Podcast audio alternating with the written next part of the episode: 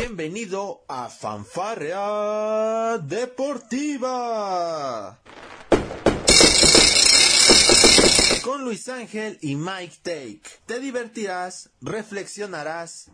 Ah. También te informarás sobre el deporte. Comenzamos. Amigos de Fanfarrea Deportiva, muy pero muy buen día tengan todos ustedes. Les habla Luis Díaz y aquí les tengo este bonito podcast donde estaremos platicando para todos ustedes sobre se abre la cortina de posibilidades para los Broncos de Denver con la llegada de Russell Wilson. Además, hubo cambios también en Indianápolis y también les tengo todos los detalles, todo lo que nos dejó el tema tan lamentable respecto a, la pelea que hubo entre aficionados de los Gallos Blancos del Querétaro y de los rojinegros del Atlas. Quiero agradecerles a todos ustedes por acompañarme en esta emisión, como ya es costumbre en este podcast que grabo para todos ustedes. A veces uno, a veces dos, en otras ocasiones tres episodios he llegado a grabar en una semana, pero siempre con la misma actitud y con el mismo agradecimiento para todos los que me escuchan a través de Spotify, de Apple Podcast, de Google Podcast y demás plataformas de audio. Vamos a comenzar. Temas puntuales en la agenda. ¿Cómo ven? A ver, fanáticos de la NFL. ¿Cómo ven estos cambios? ¿Cómo ven que Russell Wilson abandona a los halcones marinos de Seattle tras 10 años, dos Super Bowls ganados, uno, uno, este, dos, perdón, dos Super Bowls jugados, ojalá tuviera ya dos anillos de Super Bowl, dos Super Bowls jugados, uno ganado, todos recordando por supuesto aquel que pierde de último, en la última jugada prácticamente del partido, cuando le interceptan un pase a menos de, de cinco yardas del touchdown que hubiera significado el triunfo ante los Patriotas de Nueva Inglaterra, en ese entonces comandados por el gran genio Tom Brady. Pero bueno, ahora en esta ocasión, fíjense nada más que curioso, ¿no? ¿Cómo es la vida? ¿Cómo es el destino? Seattle, en aquel Super Bowl que gana, terminó jugando contra los Broncos de Denver. Así es. Increíble, ¿no? El equipo que en ese entonces era comandado por Peyton Manning y que llegaba con un récord impresionante de puntos, de yardas, esos Broncos de Denver tan temibles, que también ya, ya lograron ser campeones de Super Bowl con Peyton Manning tras haber dejado a los, a los potros de Indianápolis, pues bueno, ahora le tocó este a Russell Wilson pasar al equipo con el que alguna vez, al que alguna vez se enfrentó en un Super Bowl y con el que logró el ansiado anillo para los halcones. Así son las cosas de la vida. Ahora Russell Wilson será el coreback de los, este, de, de los Broncos de Denver. Y yo creo, y yo creo sin lugar a dudas que esto tiene que ser un motivo de alivio, ¿no? Para, para todo eh, la nación de los Broncos de Denver. Hashtag este Denver County. La verdad es de que deben estar muy pero muy felices. Es cierto este cambio al el hecho de que Russell Wilson no sea un jugador libre completamente, no tenga este este llamado este agente libre, esta etiqueta, todavía le quedaba un año de contrato con lo, con Seattle, bueno, obligó a Denver a tener que entregar selecciones de draft y también a dos jugadores, pero me parece que el riesgo vale la pena. El ejemplo el ejemplo más claro lo tenemos en los últimos dos años este, con Tom Brady, quien cambió de, de, de Nueva Inglaterra a Tampa Bay, que aquí cabe mencionar que este no no tuvo no no hubo involucrados elecciones del draft porque sencillamente a Brady se le había acabado el contrato, mientras que el, el año pasado no lo tuvimos por supuesto con Matthew Stafford, quien bueno los los carneros de Los Ángeles este entregaron varias selecciones del, del draft de los próximos tres años si no mal recuerdo y pues bueno, se llevaron a Matthew Stafford y al final les dio resultados. Ahora el Super Bowl luce muy bien, muy bonito en las oficinas de los carneros de Los Ángeles. Esa es la tirada de Denver. Por eso es que empeñaron, como dicen los, los expertos, empeñan parte de su futuro de selecciones de draft y aún así le van a quedar unas cuantas, ¿eh? Por un coreback que me parece te puede dar este grandes, grandes dividendos como lo es Russell Wilson. Esa es la gran novedad de la NFL. Me parece al momento ese es el cambio más fuerte. Está el tema de Aaron Rodgers, quien bueno va a llegar a los empacadores de Green, bueno, perdón, se va a quedar con los empacadores de Green Bay, pese a que muchos lo colocaban en lugares como San Francisco, el propio Denver, también lo llegaron a poner en Pittsburgh, o sea, realmente así estaba la situación con Aaron Rodgers, que tampoco era, era este agente libre, pero hubiera tenido que pasar algo, algo similar a lo que pasó con Russell Wilson y, y los Broncos de Denver. El equipo que quisiera a este, a Aaron Rodgers iba a tener que entregar ciertos jugadores, además de selecciones del draft. Sin embargo, no fue así. Aaron Rodgers se queda en, en los empacadores de Green Bay. Al menos eso es lo que menciona Adam Schefter de, de ESPN.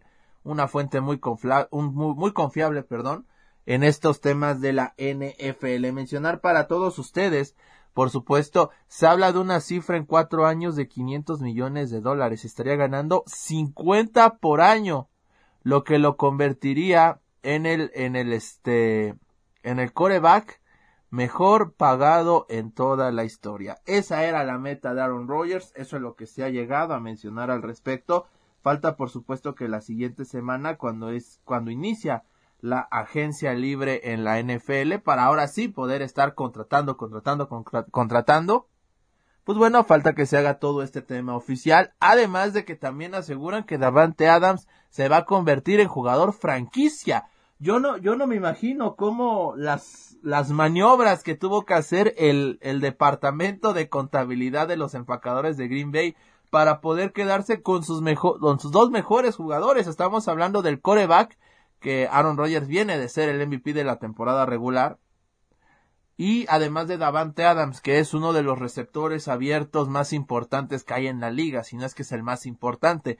Esta dupla fue la que condujo básicamente a, a los empacadores de Green Bay a la ronda divisional, donde bueno, al final terminaron siendo eliminados por este los eh, los 49 de San Francisco allá en el Lambeau Field, pero bueno, Empacadores de Green Bay se va a quedar con Aaron Rodgers y también se va a quedar con Davante Adams en algo que por supuesto era muy importante. Vamos a ver para qué la, alcanza Green Bay porque bueno, ya vimos que la temporada pasada no alcanzó.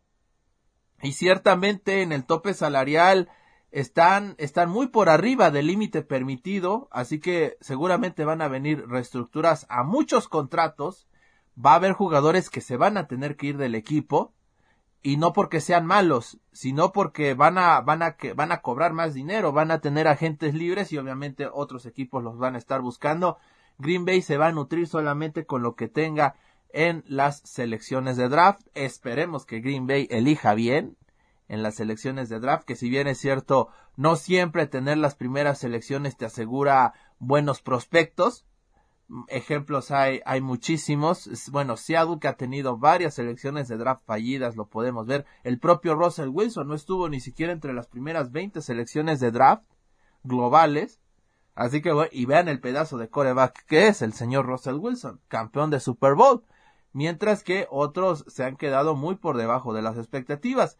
Eso es lo más importante que ha arrojado hasta el momento el tema de la NFL, lo de Carson Wentz, que bueno, llega a Washington sorpresivamente después de estar un año en los potros de Indianápolis. Este, eh, Carson Wentz, quien estuvo en aquel equipo de Filadelfia, de las Águilas de Filadelfia que fueron campeones de Super Bowl, sin embargo, él no jugó por una lesión, prácticamente eh, todo el peso cayó sobre Nick Foles, quien fue el coreback ganador en aquel Super Bowl. Y al final, bueno, Indianapolis terminó deshaciéndose de Nick Foles, se quedó con, con Carson Wentz, pero no funcionó. Y lo mismo pasó el año, la temporada pasada con Indianapolis, donde, bueno, Carson Wentz no pudo hacer el trabajo como coreback y terminó cayendo en ese último partido frente a los Jaguares de Jacksonville, que fueron, que fue uno de los peores equipos de la temporada en la NFL. Así que bueno, eso fue lo que pasó con el tema de Carson Wentz que ahora llega a la franquicia de los Commanders, antes conocida como los Pieles Rojas de Washington. Ese es el tema del NFL para todos ustedes. Hay que esperar en los próximos días porque seguramente se van a hacer, este, va a haber más y más cambios en este tema. Vamos rápidamente a pasar a otro tema, uno pues mucho más triste, ¿no? Lo que pasó el día sábado en la Liga MX en el partido entre Querétaro y Atlas eh, es algo muy lamentable sin lugar a dudas. Mire, no nos vamos a ir, yo no me voy a ir, no me voy a detener en el tema de, de cómo fueron las agresiones ni nada. Eso, eso me parece que usted, amable escucha, amable podcaster, pues ya me, ya, ya, ya lo ha visto, o sea, ya, ya, es más, yo creo que usted ya está hasta la coronilla de escuchar de eso, ¿no?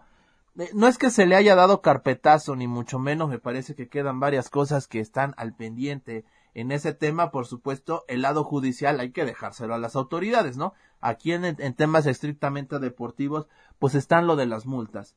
Una multa de un millón quinientos mil pesos para el Club Querétaro por la falta de seguridad, el veto de un año al Estadio Corregidora, el veto de tres años a la barra La Resistencia de la barra oficial de los Gallos, veto de tres años para no poder estar en ningún juego del Querétaro como local y uno como visitante. Además de que, bueno, la actual directiva de este, del Querétaro ha sido desafiliada por, por cinco años en esa directiva está Greg Taylor, está este Adolfo Ríos, que bueno, él fungía como el presidente deportivo del equipo.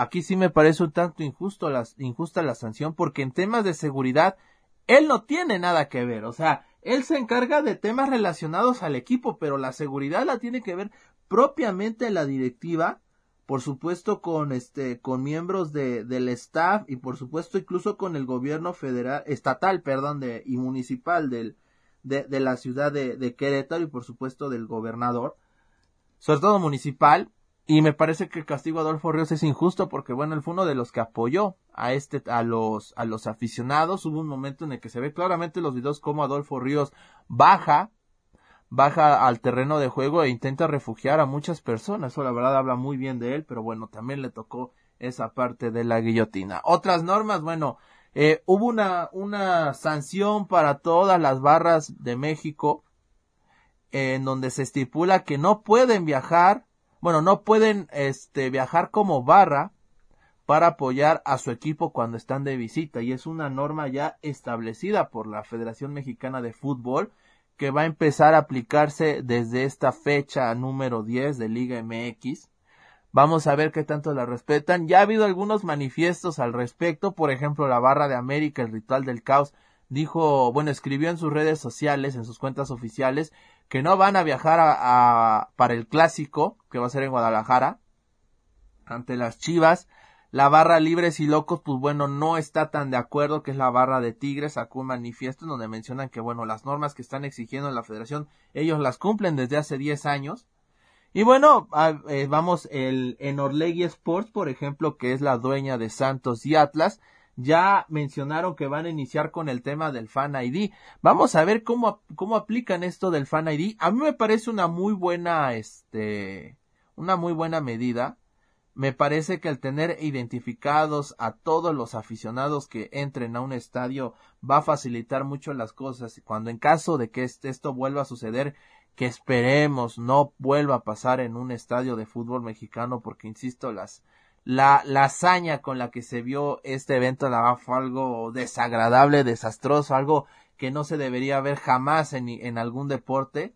Y bueno, mencionar que este el Fan ID esperemos que funcione. Va a haber un Fan ID, por supuesto, para las barras, van a tener que estar bien identificadas nombre, este, procedencia, equipo, en fin, muchos datos que ya luego la federación nos irá detallando seguramente. Y también un fan ID para el aficionado normal como usted, como yo, que bueno, queremos ir a, a, cualquier estadio de México a disfrutar de un buen espectáculo futbolístico y pues bueno, esperemos que así, que así se pueda dar y que esta sea la última vez que veamos este tipo de imágenes.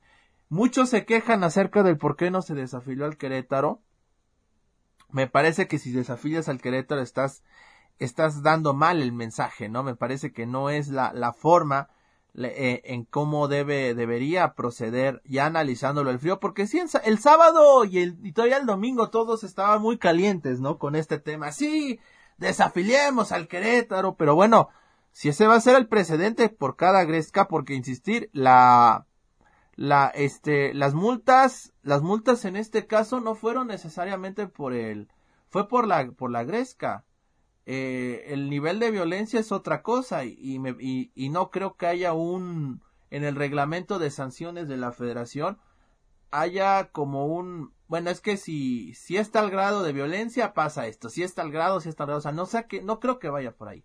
El reglamento podría delimitarse, sí, dependiendo del tipo de acciones que, que se vean en, en la gresca, ¿no? Yo entiendo que son imágenes fuertes, yo puedo entender muchas cosas, pero desafiliar a un equipo de fútbol con, bajo esta temática, implicaría que tengas que aplicar el mismo reglamento para todos. Y no me quiero imaginar lo que pasaría si en un futuro aficiones como las del Guadalajara, América, Chivas, eh, bueno, Guadalajara hablando de Atlas, este, América, Chivas, Cruz Azul y Pumas, o cualquiera, ¿eh? Si van a aplicar el mismo reglamento, porque a ver, ya hay una constante. Esta es la segunda vez que la barra de Querétaro está inmiscuida. Es muy cierto y bien pudieron haber expulsado a la barra para siempre. Sin embargo, va, si vuelve a pasar esto, suponemos que van a volver a aplicar este, este reglamento. Si vuelve a pasar una gresca, que ojalá si no sea, no sé, en, en algún otro mes de este 2022, entonces tendríamos dos estadios sin gente para el público local. Esa sería la medida, porque por ejemplo, si vemos otra gresca de este tipo y acabas de desafiliar al Querétaro, entonces al otro inmiscuido también lo desafilarías te quedarías con 16 equipos y por supuesto que el negocio va a temblar. Y es un negocio que ahí sí afecta a todos. Por eso me, yo creo que fue muy bueno que se tomara esta determinación. Este, por supuesto se, se determinó en la junta de dueños, que por cierto fue vía Zoom, se determinó que la franquicia de Querétaro vuelve a pasar a manos del Grupo Caliente, pero solo por este 2022. Ellos tienen que buscarle un comprador si para 2023 el comprador no aparece, entonces la Federación Mexicana de Fútbol se haría cargo del mantenimiento de la franquicia hasta encontrarles un nuevo dueño, que eso me parece tendría que ser mucho más rápido todavía en caso de que se llegue 2023 y Querétaro bueno, y Grupo Caliente todavía no haya conseguido a un buen postor para que se lleve a Querétaro o bien lo mantenga en la ciudad, pues la federación actuaría más rápido y seguramente encontrarían ellos a alguien que esté interesado en esa franquicia de los Gallos Blancos del Querétaro. Esas son las sanciones. Justas, injustas, a mí me gustaría saber su opinión al respecto en nuestras redes sociales, ya lo saben, en Twitter como Palco Deportivo, en Facebook como Palco Deportivo, también Twitter, perdón, arroba Pal Deportivo, de repente se me, se me, se me cruzan los cables, una disculpa, Twitter, arroba Pal Deportivo y en Facebook Palco Deportivo. Ahí externenos su opinión al respecto. Ese es el tema de los castigos. Y bueno, pues un poco de lucha libre para todos ustedes. ¿Qué tal el día miércoles? Nos sorprendió el Elite Wrestling. Debo ser honesto. Miren, yo estaba viendo los partidos de la CONCACAF. Yo sé, deben estar muchos muy tristes por lo que sucedió con León y con, y con Pumas. Pero bueno, voy a intentar dar la, eh, mi descripción de, de, lo que yo estaba haciendo. Miren, yo estaba viendo tranquilamente el partido de, de liga de, de la Conca Champions, el de Pumas contra New England Revolutions, iba perdiendo ya los Pumas 1-0. Por, por cierto, estaba el, el, el frío en Foxborough ahorita es impresionante allá en Boston. Miren, yo le voy a las medias rojas de Boston, pero para serles honestos, chutarse el frío de Boston ahorita en marzo está canijo. Y había bastante nieve. Bueno, los jugadores de Pumas no sabían si, si jugar fútbol o, o, o, aventarse bolas de nieve, porque la verdad la cantidad que estaba cayendo en el primer tiempo y previo al juego era impresionante. En el segundo parece que se calmó mucho, pero bueno. Yo estaba viendo el partido. Se me ocurre, digo, ah, hoy es miércoles de Dynamite, de All Elite Wrestling Dynamite después de lo que tuvimos el domingo en el evento de Revolutions, donde mencionar Adam Page retuvo ante Adam Cole, un combate pues eh, más o menos ahí muy bueno. Me parece que el de John Moxley contra Brian Danielson se llevó la, las palmas, lo de Jurassic Express también derrotando a, a Red Dragon. Este se me hizo una, un muy buen combate, no eran favoritos para nada. Y pues bueno, mencionar lo que, lo del miércoles. Y de repente me apareció que estaba platicando, hablando Matt Hardy con, con, con Andrade, con Andrade el ídolo, antes conocido como La Sombra, el nacido en Coahuila. Y llegó un momento en donde, bueno, Private Party, eh, y Butcher and Blade traicionan este a, bueno, sobre todo Private Party, traiciona a Matt Hardy, se le van encima a todos, son, eran prácticamente un 6 contra 1. Aparece Darby Allin y Sting para intentar ayudar a Matt Hardy, también les iban ganando, por supuesto, pero para sorpresa de todos, Sale Jeff Hardy con su tradicional tema de los años noventas, aquel cuando era los Hardy Boys, los tambores, la guitarra. Ustedes, yo sé que si son amantes de la WWE recuerdan muy bien ese tema noventero de los Hardys cuando iniciaban en el negocio del wrestling de, eh, de, de, de la familia McMahon. Sale Jeff con esa canción causando la algarabía de todos y yo digo, caramba, yo no sabía que iba a aparecer Jeff Hardy Sabía que iba a estar en All Elite, pero no pensé que debutara esa noche y dije, caray, no cabe duda que estoy ligado a Jeff Hardy de por vida. Tuve la oportunidad de ver cómo debuta en All Elite, la verdad la gente muy emocionada. Y la, la, primera cosa que se me vino a la mente con Jeff Hardy al verlo en un ring de All Elite es, tal parece, o bueno, hay una esperanza de verlo en una rivalidad con CM Punk. Si ustedes son añejos si ustedes ven WWE desde hace varios años recordarán esta rivalidad que tuvo Jeff Hardy con CM Punk y que para muchos tuvo un final bastante agridulce en un SmackDown donde bueno CM Punk en una lucha en jaula termina por este eh, mm, hacer que Jeff Hardy deje la empresa la WWE en ese entonces Jeff no había firmado una renovación de contrato, tengo entendido, con la WWE, por lo cual se hizo este combate para darle el cierre a Hardy. Mucha afición quedó desilusionada, con una, con un gran enojo hacia Punk, luchísticamente hablando, por supuesto, hacia el personaje, no hacia la persona. Y pues siempre quedó esa rencilla, digamos, de volver a ver a Hardy frente a Punk, algo que no se pudo dar. Y ahora puede ser y es muy probable que tengamos gracias a All Elite Wrestling. No sería nada extraño Vamos a ver cómo se van manejando las, las situaciones porque de momento todo parece indicar que Hardy, Matt y Jeff entrarían en una rivalidad contra Private Party y también contra Andrade el ídolo.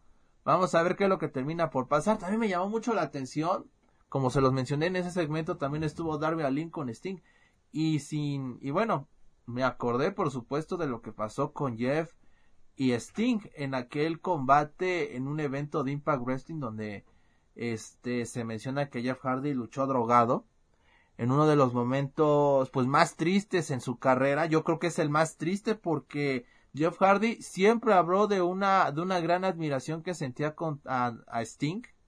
De hecho Sting fue uno de sus eh, de sus ídolos, como ya lo he mencionado, y una de sus inspiraciones para usar el tema del maquillaje, él y de Ultimate Warrior.